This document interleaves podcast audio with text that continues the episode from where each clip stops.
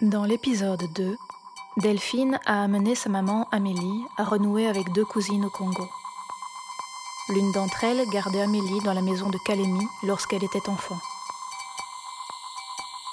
Les souvenirs et témoignages de ces deux cousines ont apporté un nouvel éclairage sur les rôles et implications de la famille congolaise. De retour en Belgique, Delphine décide de poursuivre sa quête, cette fois-ci davantage tournée vers sa grand-mère Astrida.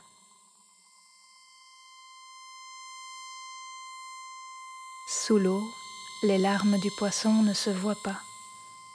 Un documentaire de Delphine Will et Jeanne de Barcy. Épisode 3.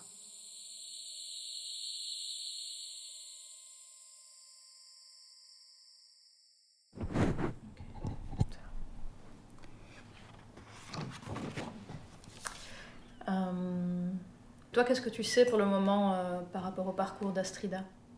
Ben, En fait, je, je, connais les infos euh, factuelles, c'est-à-dire que mon grand-père est décédé en 68. Elle, elle était avec les enfants à, cette époque-là au Congo. Elle revient quelques mois plus tard.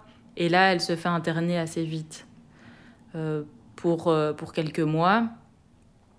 Et quand elle ressort, elle repart au Congo avec euh, son cadet cette fois-ci, donc pas les autres enfants. Et euh, les enfants, ils ont été euh, placés. Ouais, les enfants, ils ont été placés en famille d'accueil et en, en, pensionnat. Et puis bah là, elle passe 5, ans au Congo. On ne sait pas trop ce qu'elle fait parce que personne ne sait, mis à part la famille congolaise qui nous a raconté quand on a été au Congo que bah, elle, avait une phase un peu dépressive où elle restait dans son lit, elle disait pas grand chose.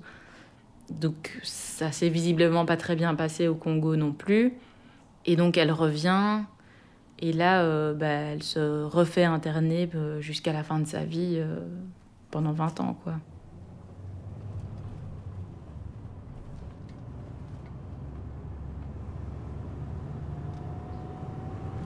Prendre à droite sur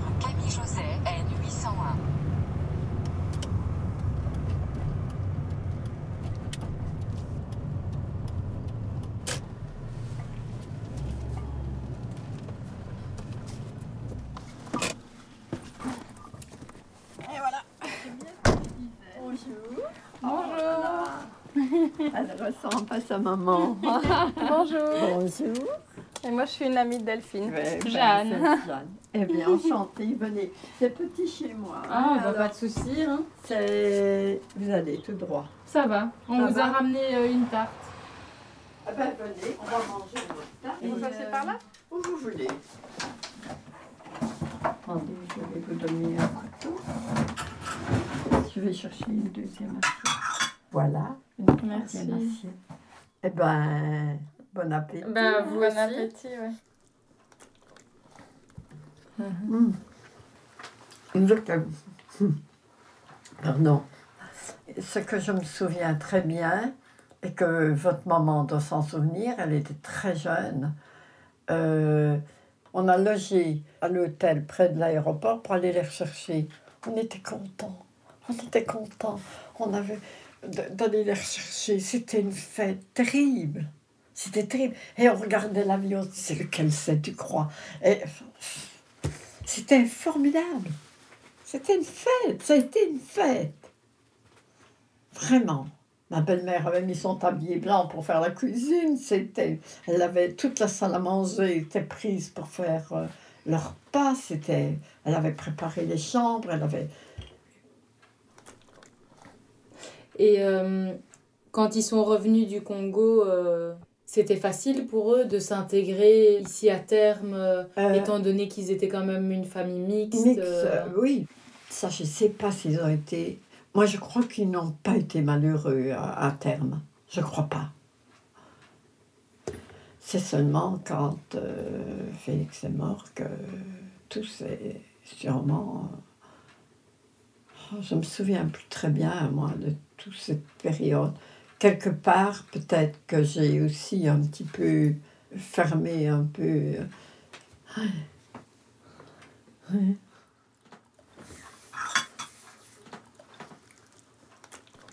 Et Félix, il était comment? Magnifique, merveilleux. Il était, c'était quelqu'un de, de formidable, de intelligent, bien. Et mon beau-père en parlait tellement. Son frère jumeau, hein, quand même. J'ai toujours entendu parler de Félix comme une septième merveille. Hein.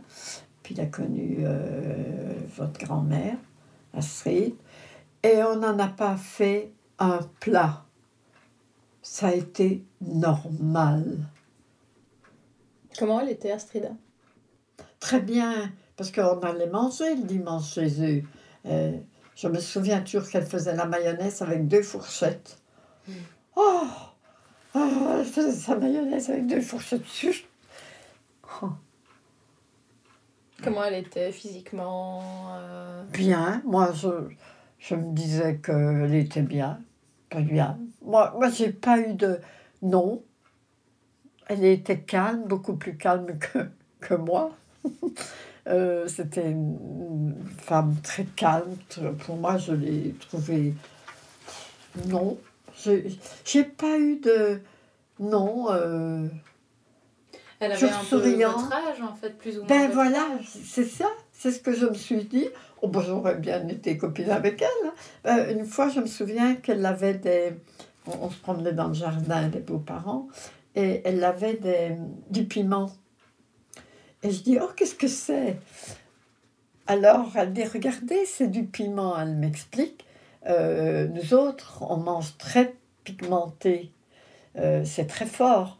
Alors, elle dit je, je voulais. Surtout non, qu'elle me dit Autrement, vous allez avoir la bouche toute brûlée.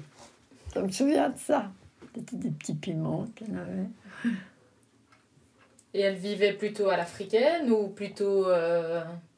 Pas quand on y allait comme nous. On nous recevait comme nous. Mhm. Est-ce que après c'était autrement Je ne sais pas. Est-ce que Félix était revenu euh, gourmet, disons ça comme ça? Je ne sais pas. Je sais pas, mais quand on y allait, il n'y avait pas de problème. Euh, ni avec mes beaux-parents, ni rien. Mais ça n'a pas duré longtemps, je ne saurais pas dire combien, de quelques années seulement, hein, qui sont restés avant qu'il meure. Moi, je ne sais pas en quelle année il est mort. Ça doit être inscrit. Donc ça ne fait que... Deux ans. Oh, que deux ans. Que deux ans.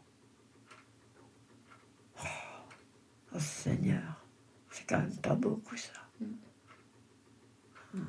Pourtant, il, en avait fait des travaux dans sa maison.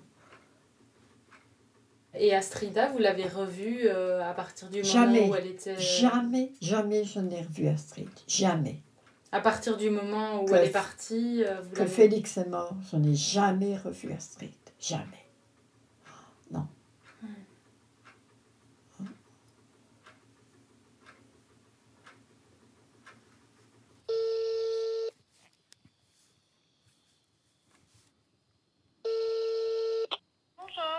Oui, bonjour. Euh, je vous téléphone parce que euh, je cherche des archives d'un dossier médical euh, d'une dame qui est passée chez vous à l'hôpital psychiatrique, décédée en 1993.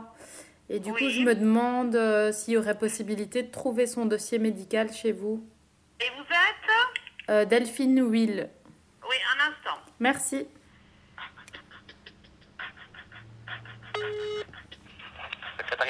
Bonjour. Oui, bonjour. Delphine Huil à l'appareil. Euh, Delphine à l'appareil, je vous téléphone. Euh, J'essaye de contacter le secrétariat de la euh, direction médicale. En fait, j'ai fait une demande de copie de dossier médical de ma grand-mère qui est décédée. Merci. Et on m'a dit que c'était pas possible de m'envoyer le. Et donc, c'est votre grand-mère, comment s'appelait-elle? Alors, Astrida Buanacucha, donc B-W-A-N-A K. U C-H-A, mais alors parfois ça s'écrit, euh, la fin s'écrit T-S-H-O. Ok. Eh bien, écoutez, je vais vite me renseigner, puis je vous donne un coup de fil tout de suite. Ça, va, merci beaucoup. Oui, je vais essayer de vous les transférer, ne quittez pas, madame. Merci. Je ne vous entends pas très bien. Vous souhaitez avoir une copie d'un dossier médical, hein, c'est ça, de votre dossier médical? Euh, Pas de, du mien, celui de ma grand-mère qui est décédée, en fait. Ah oui, d'accord. Euh... euh ah oui, eux, ils m'ont même pas répondu. Euh, donc il faut que j'aille chercher. Que vous, avez envoyé, euh, vous pourriez me le retransférer Je vous pas. Merci. Oui. Dans votre cas, on n'a pas retrouvé de dossier à ce nom-là. Ah oui. dates que vous aviez indiquées, enfin, nulle part. Une recherche approfondie, on n'a rien trouvé. Ça va, ben ça, ça me confirme alors qu'elle n'est pas passée par là et qu'elle est passée par euh, un autre hôpital alors. Sans doute, oui. Ça va. Ben, merci beaucoup en tout cas d'avoir euh, mené les recherches. Bonne journée. Bah, mon autre collègue me signale qu'elle fera ça lundi. Ok, ça va, merci beaucoup. Voilà. Oui, À lundi, au revoir. Bonne journée, au revoir, oui.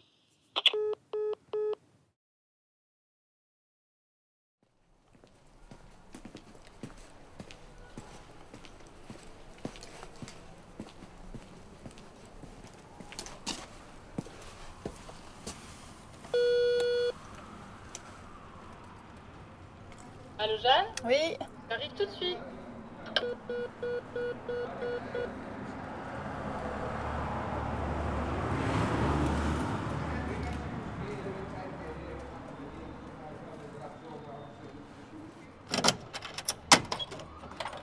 Hello. Salut. Ça va? Ça va et toi? Ouais, ouais. Il fait calme. Ouais, super calme. Et euh, on entend les petits oiseaux chanter, ça fait du bien. Il fait chaud aussi. Ouais. Là, j'étais en plein soleil. Bon, t'as eu des infos alors? Ben, euh, j'ai reçu euh, la, la, allez, l'enveloppe ce matin. Et voilà, je ne l'ai pas touché tant que tu es. Tant que tu n'étais pas là. La voici. Je suis un peu excitée de l'ouvrir quand même. Donc, euh, c'est euh, le centre euh, psychiatrique où euh, ma grand-mère a été internée bah, des années euh, 70 à... jusqu'à sa mort en fait. Une grosse coïncidence, c'est que c'est la date de décès de ma grand-mère en fait aujourd'hui. Donc voilà, je l'ouvre Ouais, quelle date alors? Le 6 avril.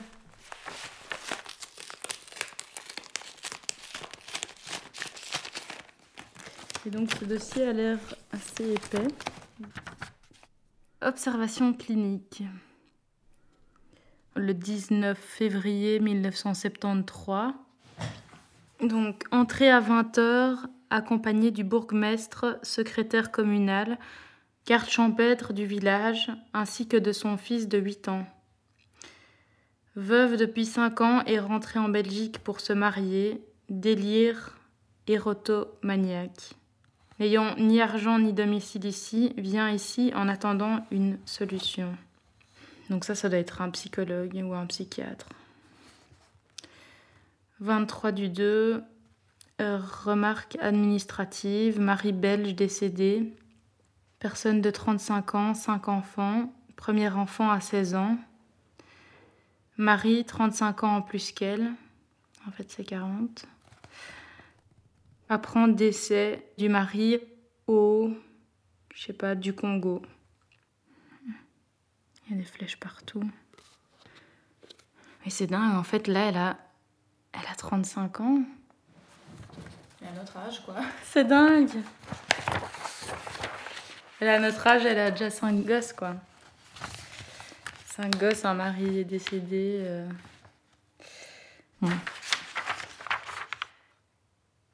Ah oui, c'est drôle ça. Bah, c'est la même date sur deux documents différents. Soit elle voit plusieurs euh, médecins. Bah oui, ou plusieurs rendez-vous dans la journée. Ah ouais, tu crois? 25 du 2, Ciseul. 2 mars, fort isolé. 30 mars 73. Inquiète car n'a aucune nouvelle de ses enfants. Très somnolente. Très difficile d'avoir un contact avec elle. Retourne au lit tous les jours. Se sert. Dit que les médicaments lui font du mal. Se sent fatiguée après la prise des médicaments. Le matin, se plaint de démangeaisons dans les avant-bras. S'isole très fort. Tricote dans sa chambre. Ne voit pas le travail à réaliser. Groupe cuisine, toujours aussi peu de contact. Doit être poussée. Est assise sur sa chaise comme une momie. Je croyais qu'on avait mis quelque chose dans son cacao, très inquiète. Parle avec certaines dames mais se méfie beaucoup de nous. Mademoiselle, j'en ai assez, ce n'est pas parce qu'on m'a mis avec des malades qu'on doit me donner des médicaments. Rapport d'évaluation clinique. Reclassement au Congo si possible. 2 mai 73. Parler du Congo au déjeuner. Couture, Veut bien y retourner. raccommodement. Bon travail. Se plaint toujours de bourdonnement d'oreilles et mal aux yeux. Ne sait pas très bien ce qu'elle va faire de son avenir. Attend de trouver une maison en Belgique. Assez triste le soir. Ne veut pas retourner au Congo.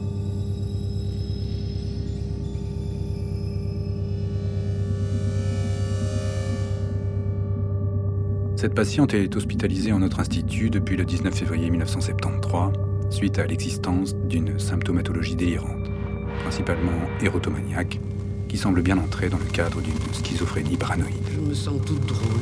J'ai l'impression que cela fait tic-tac à l'intérieur. Il s'agit d'une patiente qui a épousé au Congo, à l'âge de 16 ans, un blanc, ancien frère, qui avait à cette époque une cinquantaine d'années. Dit qu'elle a l'impression que quelque chose entre en elle, lui prend ses forces et la rend toute froide. Après quelques années passées au Congo, le couple, qui avait 4 ou 5 enfants, est venu vivre en Belgique, dans le petit village de Terme.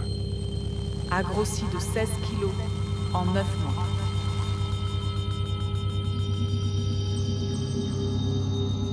Suite à des conflits conjugaux, la patiente est retournée au Congo en 1968 avec ses enfants.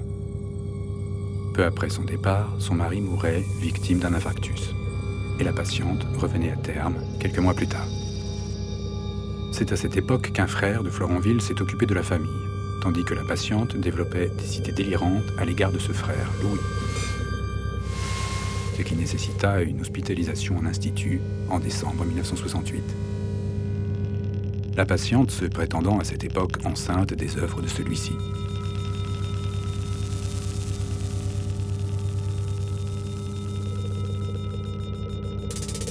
Telles sont les circonstances qui ont précédé son hospitalisation actuelle.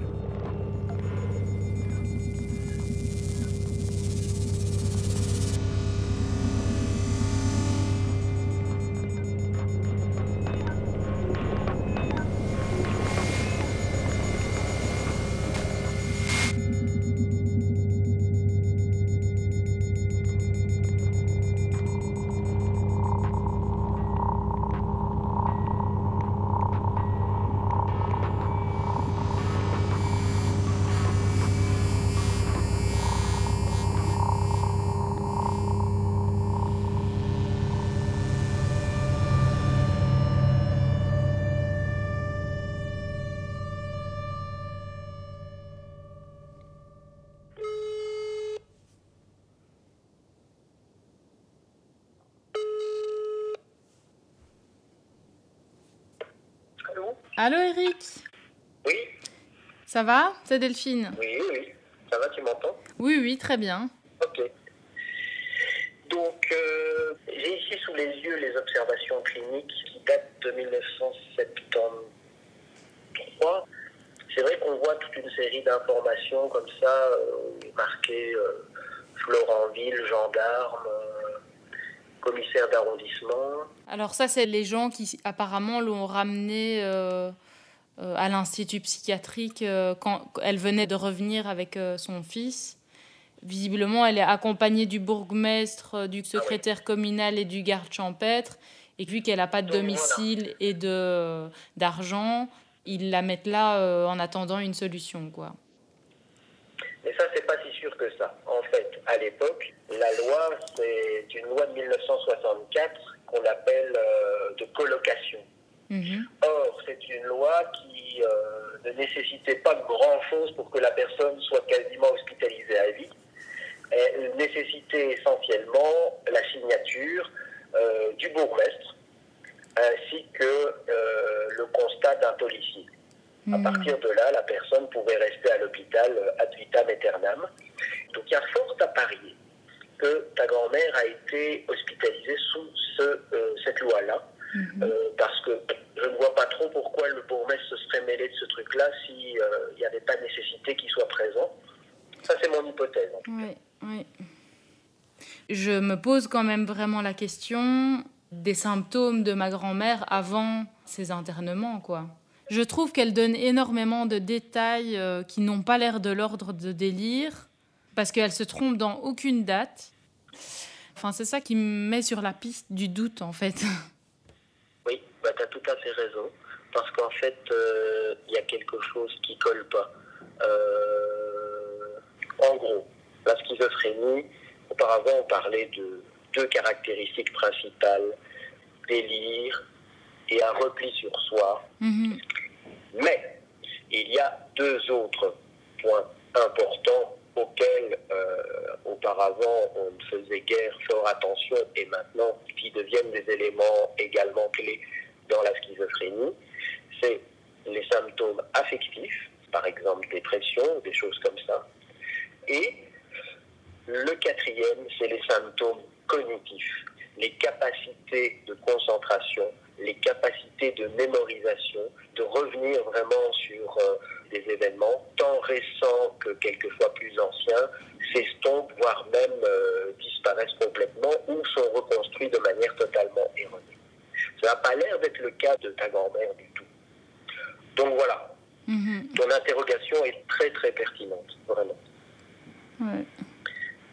Maintenant, le problème, c'est comme elle a pris tellement longtemps un antipsychotique, probablement qu'elle n'était plus que l'ombre d'elle-même. hein, et et, euh, les maladies physiques euh, se surajoutant, elle s'est probablement progressivement un peu dégradée. Mhm.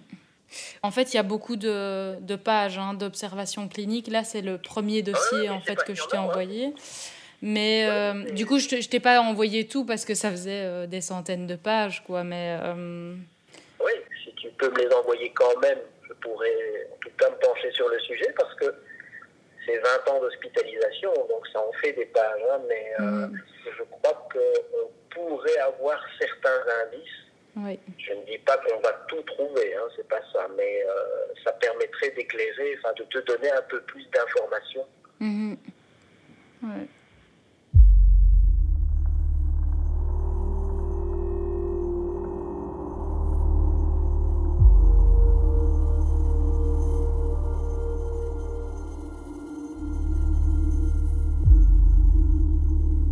16 avril 1973. J'ai profité d'un passage à la clinique pour rencontrer Madame Marcel. Elle a été toute heureuse de m'annoncer qu'elle venait de recevoir la visite de ses aînés. Elle ne les avait pas reconnus tellement ils ont grandi et qu'ils sont beaux. Elle est fort chagrinée car elle se demande où elle ira à sa sortie de l'institut. Sa maison de terme étant vendue, elle se demande comment elle pourra vivre presque sans argent.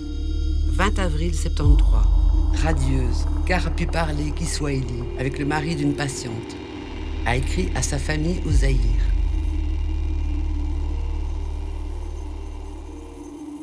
« 10 septembre 1973. L'intéressée est devenue plus calme et semble s'adapter. Notre intention était d'avoir un entretien avec elle, mais nous l'apercevons se reposant au salon après sa journée de travail. Et nous craignons que cet entretien ne provoque chez elle des réactions susceptibles d'interrompre la période de calme psychique qu'elle vit en ce moment. La sortie de l'Institut n'est pas envisagée à bref délai et elle ne la demande pas.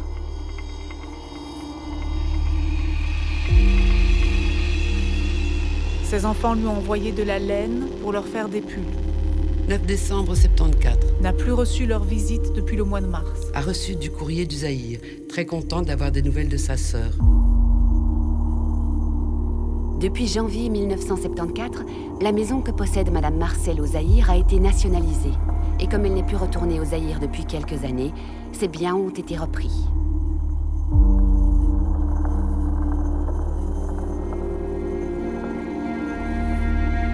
Ce matin, larmes aux yeux. Travaille très bien. Je n'ai rien à dire, dit-elle. Je me repose. Vit à son rythme, commence à s'ennuyer ici. C'est-à-dire très lentement. 24 janvier 75, subit tout sans dire mot.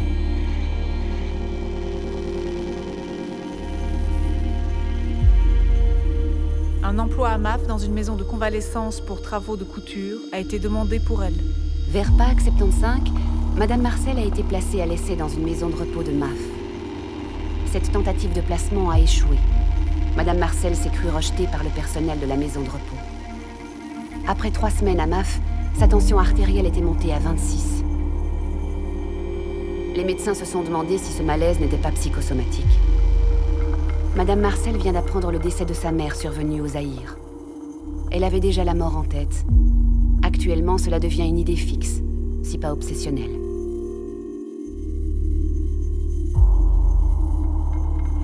Parle de son avenir. Ne retournera plus au Zaïre car n'y a plus aucune attache. Par contre, croit rester ici jusqu'à la fin de ses jours. À très fort le cafard.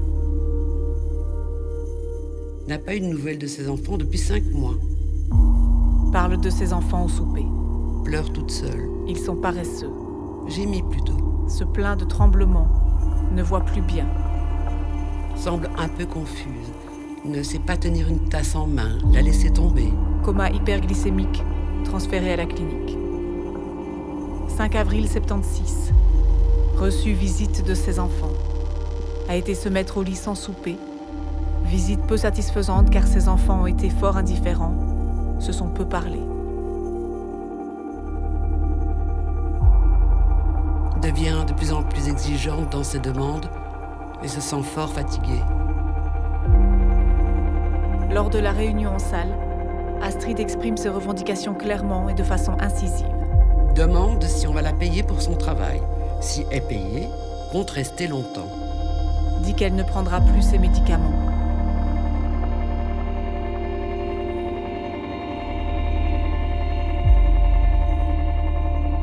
J'ai profité d'un passage à la clinique pour parler quelque peu avec Madame Marcel. Tout dernièrement, mère et enfant se sont réunis et ont passé plusieurs jours dans un hôtel ensemble. L'aîné était revenu tout spécialement de Suisse, où elle enseigne, les trois autres de la région de Bruxelles, où ils suivent des cours, sans oublier le cadet venu de Namur.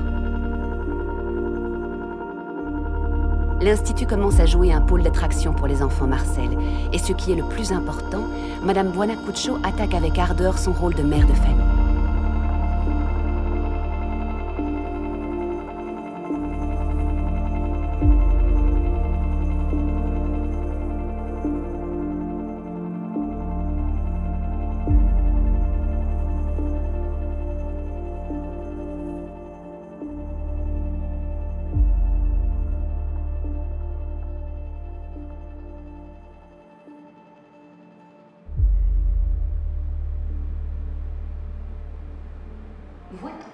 3, le train IC à destination de Namur et Arlon de 9h55 arrivera dans quelques instants. Voie 3, ce train s'arrête à Rotron, Jean, Namur, Ciné, 23, Changelet, train 21, Arlon,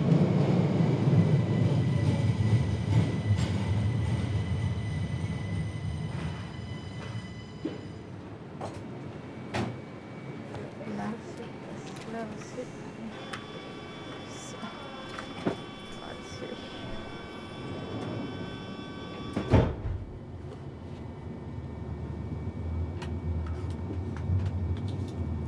Donc, on arrive dans deux heures, c'est ça? Ouais, c'est deux heures, Bruxelles-Arlon. On va faire toutes les gares euh, de Belgique, là. Ah, Bon, bah, tu vas pouvoir me raconter les, les dernières trouvailles. Ouais, d'ailleurs, au fait, euh, il y a Eric, euh, le psychiatre, qui m'a rappelé. Donc, il a lu tout le dossier médical. Et euh, il en arrive un peu à la conclusion que Astrida, elle n'était pas, euh, elle était pas schizophrène, en fait. Enfin, probablement pas, mais plutôt bipolaire. Et la bipolarité, euh, c'est quelque chose qui se soigne pas tout à fait comme la schizophrénie. Donc elle aurait pu s'en sortir. Elle aurait pu sortir, en fait, probablement, si le traitement et le suivi avaient été euh, les bons. Et donc, euh, ce qu'il dit quand même, c'est que son internement était quand même justifié parce qu'elle était en souffrance psychologique, mais euh, qu'elle aurait pu sortir et vivre une vie quasiment normale. Après, c'est la, la, de l'époque aussi.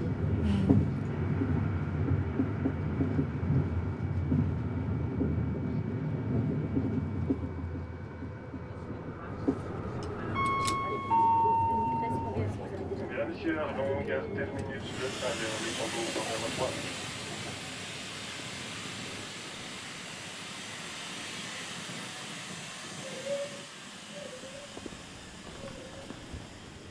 Bonjour. Euh, on vient parce qu'on avait un dossier à consulter euh, de la justice de peuple de Florentville. Oui. Et c'est un dossier qui a été préparé pour nous. euh, on avait pris rendez-vous. Dites-moi encore. Dossier Marcel Buenacucha. Oui, c'est ça. Je l'ai. Ah, super. Ah oui. C'est bien plus gros que ce que je pensais. Ah, c'est vraiment les vieux papiers c'est jaunes euh, tapés à la machine, quoi. Transparent, quoi. Alors. Donc, ça, c'est vraiment. euh, Ah, et c'est la gendarmerie. C'est le jour où ils ont. Ils l'ont interné. Où ils euh, l'ont interné à. La deuxième fois, alors. Ouais, un 19 février ici, j'ai gendarmerie, district d'Arlon, brigade de Florentville.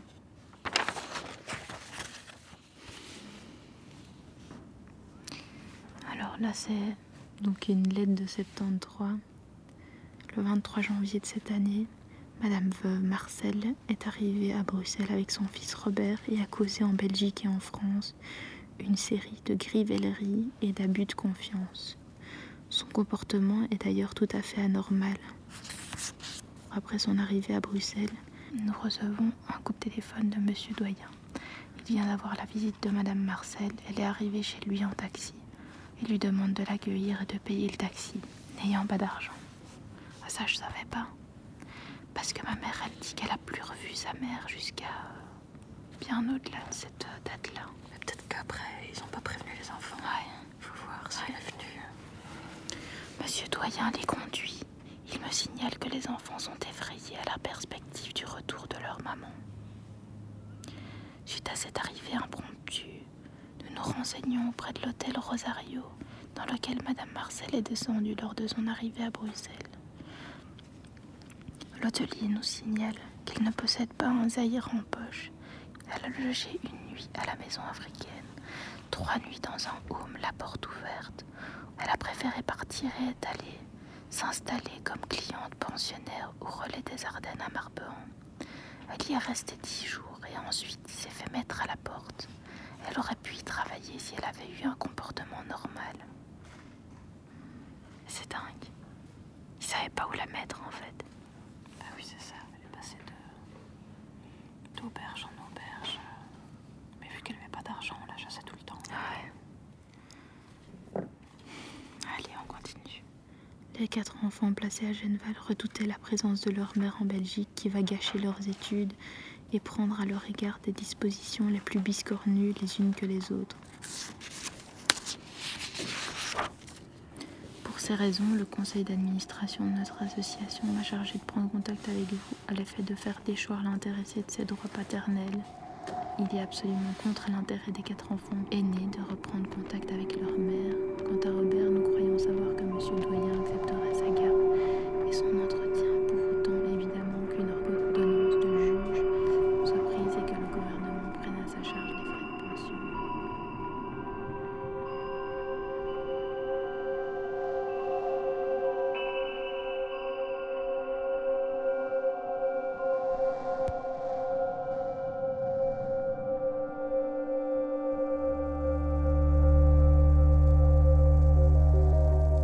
20 décembre 79.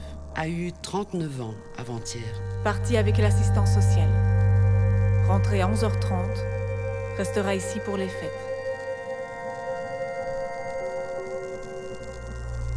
23 décembre 79. Dans sa chambre toute la journée. Son traitement actuel s'agence comme suit. Semble cafardeuse. Adalat 4 fois par jour, Lasix le matin, glucophage 500 deux fois, par, jour, mini-presse 1 mg trois fois par jour, 25 décembre 79. Genitec 20 mg une fois le matin, Écoute ces disques toute la matinée au lit. Ténormine 100 mg le matin, Prazine 50 trois fois par jour, Probantine 15 trois fois par jour, Kémadrine 3 fois par jour, Alcyon 0,25 par jour, 1 au coucher, 3 avril 80. Secor 20 mg au coucher, A été vu par l'interniste. Aldol 25 gouttes matin, Dit sentir ces médicaments qui tournent dans sa tête. Piportil 10 mg au coucher? Décompensation 12 avril 80. Mageptil 6 gouttes matin, midi et au souper? Se plaint d'étourdissement. Insuline, monotar 30 unités. Refuse le Valium. Sactrapide 24 unités à 8 heures. Refuse son Temesta en disant que cela la rend malade. Monotar 18 unités, Sactrapide 4 unités à 18h15. Grosse crise de larmes l'après-midi. Très interprétative. Se plaint de maux de tête, de troubles du sommeil. Si je meurs, mes enfants feront un procès au docteur S. 26 avril 80, ne sait quoi inventer pour venir réclamer des médicaments. Demande une ordonnance de glyphanant pour en prendre selon ses besoins. Refusée car il semble qu'elle en prenne trop volontiers et le risque de dépendance est important.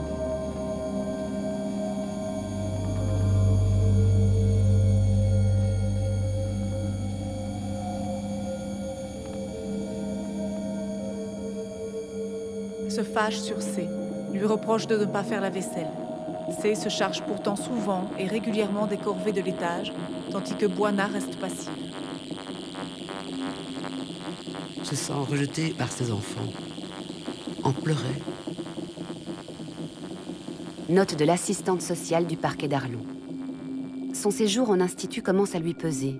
Mais pour le moment, son état de santé ne lui permet pas de travailler, pas même dans un atelier protégé nous semble assez exubérante, a un comportement tout à fait opposé à ce qu'elle est d'habitude. 9 mai 80. Ne devient-elle pas maniaque?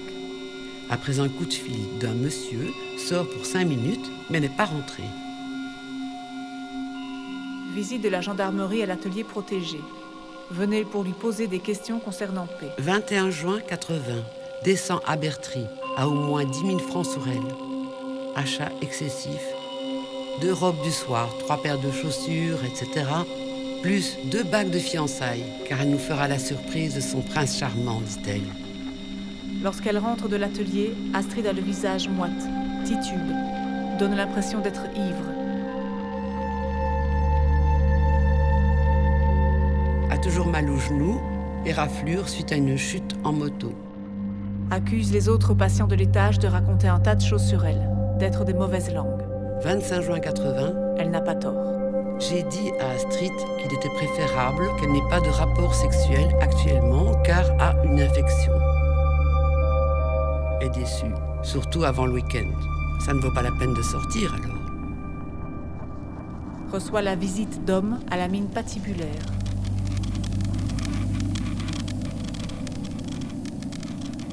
« 26 juin 80. La princesse reste au lit ne se lève qu'à 11 heures, quand bon lui semble. Jette son régime, opposition totale.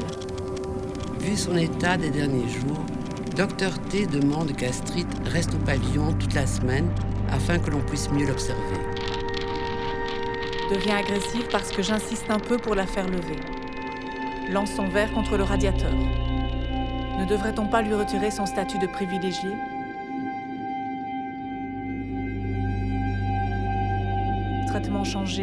Et ne peut sortir du pavillon pendant huit jours. Semble un peu confuse. Ne sait pas tenir une tasse en main, la laisser tomber. Transféré à la clinique. «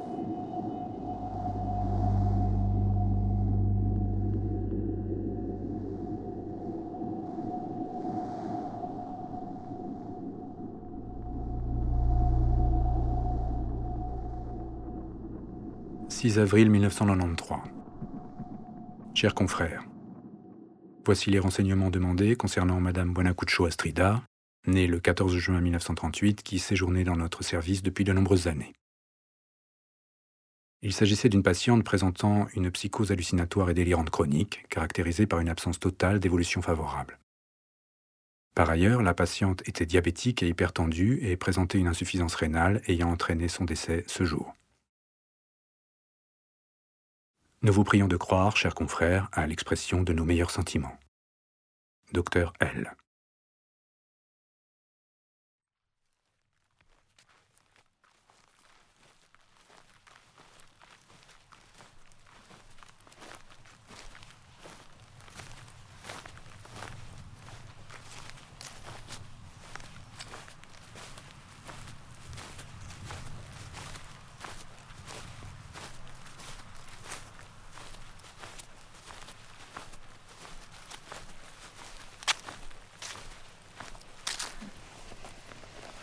L'Institut psychiatrique. psychiatrique.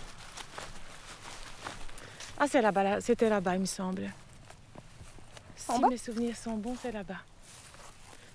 Je ne sais plus. Oh là là, je suis perdue. Je devrais m'en rappeler, mais c'est marrant, je crois que tu as les mémoires qui n'ont pas envie de se rappeler de ce genre, de certaines choses. Ah ben voilà, 3-4, c'est ici à gauche. Ah oui. Et du coup, toi, t'aimais pas venir ici Hmm T'aimais pas venir ici Bah, Qu'est-ce qui aime bien aller visiter sa mère en psychiatrie Mm. Je crois que ça n'est- il n'y a pas beaucoup de monde. Hein. Et ça ressemblait déjà à un truc morose Ouais, c'était comme ça. C'était comme ça. Ils n'ont rien fait. Je me demande même s'ils ont changé les fenêtres. Bah oui, on dirait du simple. Ouais, c'est du simple vitrage en métal.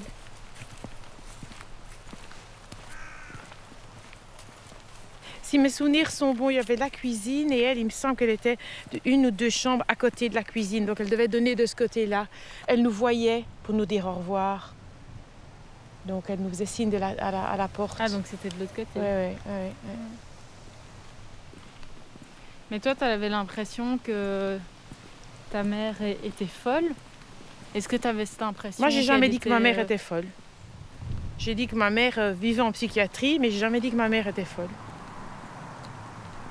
Mais parce que moi, j'ai l'impression, en lisant les documents, qu'en fait, ils tirent un peu des conclusions hâtives. Mais c'était comme ça la disant, psychiatrie à euh, l'époque. Dans un diagnostic hyper euh, lourd.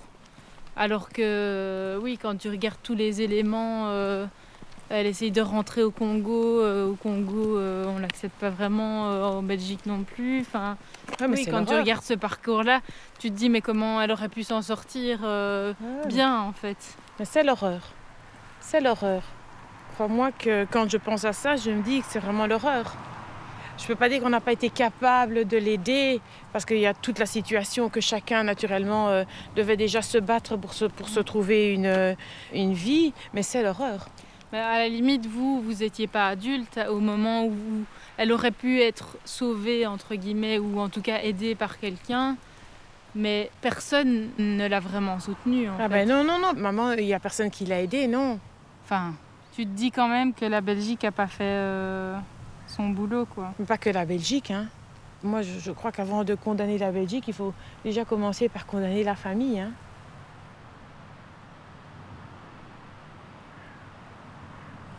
Est-ce que, euh, enfin, par exemple, Delphine, je sais que l'image qu'elle a de sa grand-mère a beaucoup évolué euh, en ces dernières années, quoi. Toi, est-ce que ça a évolué? Moi, je m'en veux plus. En, en tant que maman, c'est vrai que c'est terrible. Si j'avais dû vivre ce qu'elle a vécu, je ne sais même pas si j'aurais pu euh, me battre co- comme elle. Mais du coup, est-ce que ça t'apaise de savoir qu'en fait, elle ne t'a pas abandonné par choix, mais par contrainte? Mais ça m'apaise, du coup, ça me donne le sentiment de, que je que, que j'ai pas été juste. Oui, mais tu savais pas à l'époque. Ah bah oui, je sais, mais c'est, puisque je sais maintenant qu'elle ne nous a pas abandonnés, je me dis, mais pourquoi j'ai été comme ça, moi, alors, par rapport à elle? Oui. Mais sans savoir, donc Ah euh, oui, tu peux oui, pas t'en mais bon, il faut vivre ça. avec ça aussi, hein. Ah ouais. Faut vivre avec ça. Mm. Mon, mon sentiment d'injustice par rapport à elle euh, est plus fort que le, Ouais. le- le réconfort. Oui, mais une fierté aussi, parce que j'imagine que t'étais pas fière de ta mère, tu vois, à l'époque. Mais on était fiers de rien du Congo. Oui, mais nous. du coup, ma- est-ce que maintenant, t'éprouves quand même... euh, Enfin, parce que moi, enfin, je suis admirative de tout ce qu'elle a fait, malgré tout. Tout ce qu'elle a continué à se battre alors que c'était un peu peine perdue et qu'on lui a toujours fermé la porte. Elle a continué, quoi. Oui, mais je- j'entends, mais moi, je n'ai pas encore ce sentiment, non. Je ne parviens pas à développer, et je devrais, je sais, je Bah, non, devrais, tu- je devrais le, le- le vivre, mais enfin, je, je me dis, mais par quelles étapes on a dû passer pour entendre ça, quoi, tu vois? C'est... euh, Mm. On ne peut pas changer le cours des choses. Non, c'est ça. Mais tu trouves ça utile que je j'ai fait tout ça ou pas Mais c'est certainement utile pour toi. Pas pour toi.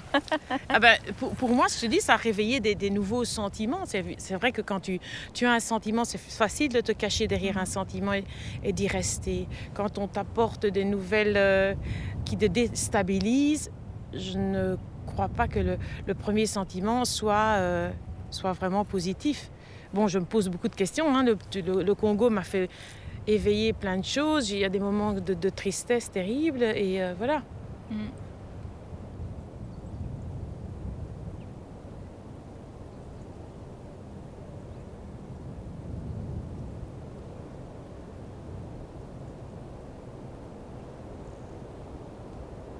Euh,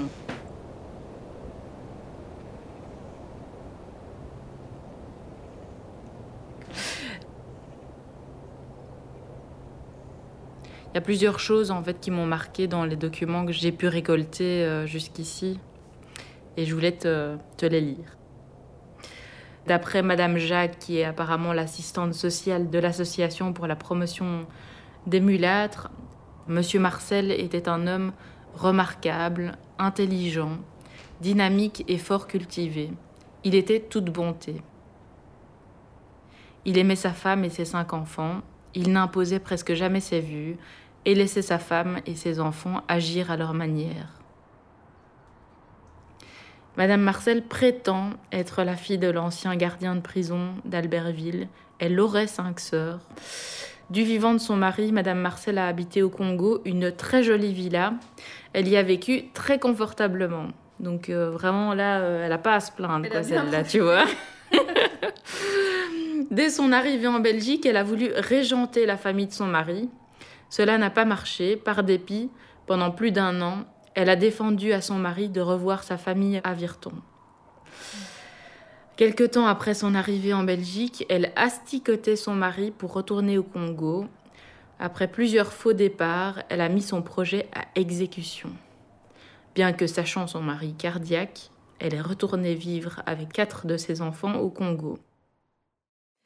Euh, L'obsession de cette malade mentale consiste à voyager, à vivre dans le luxe et à se remarier avec un frère mariste. Madame Marcel est une Africaine qui n'a pas évolué suffisamment pour pouvoir se débrouiller seule en Belgique. Franchement, c'est la phrase qui, je crois, euh, enfin, j'en reviens pas. Je, je peux la relire dix fois et je, je la trouve toujours aussi choquante et, euh, et en même temps tellement parlante par rapport à la société de l'époque, 15 ans euh, après l'indépendance, quoi. Ouais. En quoi c'était nécessaire pour toi d'aller au bout de toute cette recherche? Bah, disons que quand j'ai commencé cette démarche, j'étais pas du tout consciente que ça allait dévier sur euh, ma grand-mère, euh, sur tout ça. En fait, on connaissait rien sur ma grand-mère, on la connaissait pas. Et donc ça, ça m'a ouvert les yeux sur le fait que bah, elle avait pas sa place en fait euh, dans, euh, dans l'histoire familiale. On, on savait pas ce qu'elle avait fait. Et pour moi, c'était important euh, bah, de savoir déjà, d'avoir l'information, rien que l'information sur son parcours. Mais après aussi bah, un regard, un regard peut-être différent de ce que les textes disent et une certaine forme de réhabilitation parce que j'ai l'impression que dans tout ce que j'ai lu, ma, ma grand-mère n'a pas un visage humain, quoi. Elle n'est pas capable de se prendre en charge, elle n'est pas capable de s'occuper de ses enfants, elle n'est pas capable de vivre euh, en bonne épouse pour son mari, euh, elle n'est pas capable de euh, subvenir aux besoins de sa famille au Congo. Enfin, elle n'a pas un rôle actif, quoi. Alors qu'en fait, elle a eu un rôle super actif et elle s'est battue jusqu'à la fin de sa vie. Enfin, je veux dire, pour vivre tout ce qu'elle a vécu et, euh, et ne pas suicider, il faut, faut être fort, quoi. Enfin, et, euh, et donc voilà. Je crois que j'avais euh, besoin de faire ce chemin pour elle, mais aussi bah, pour les générations qui viennent dans ma famille. Travail d'autant plus important que un, heureux événement. que, que la, la génération suivante est en cours, oui.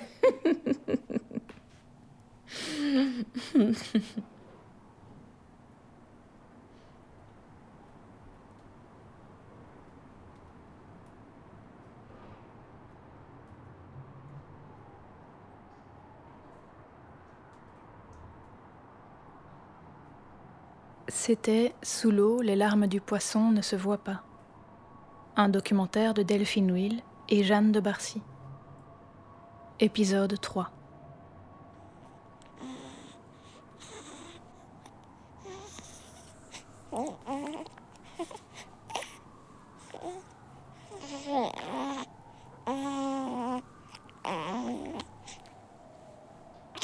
Avec la participation d'Amélie, de sa cousine Mimi, du psychiatre Eric et du petit Addis.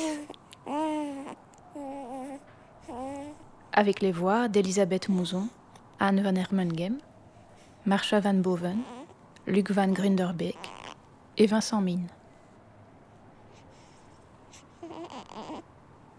Prise de son, montage et mise en onde, Delphine Will et Jeanne de Barcy. Musique originale, Lou Mormont. Mixage, Christophe Rowe.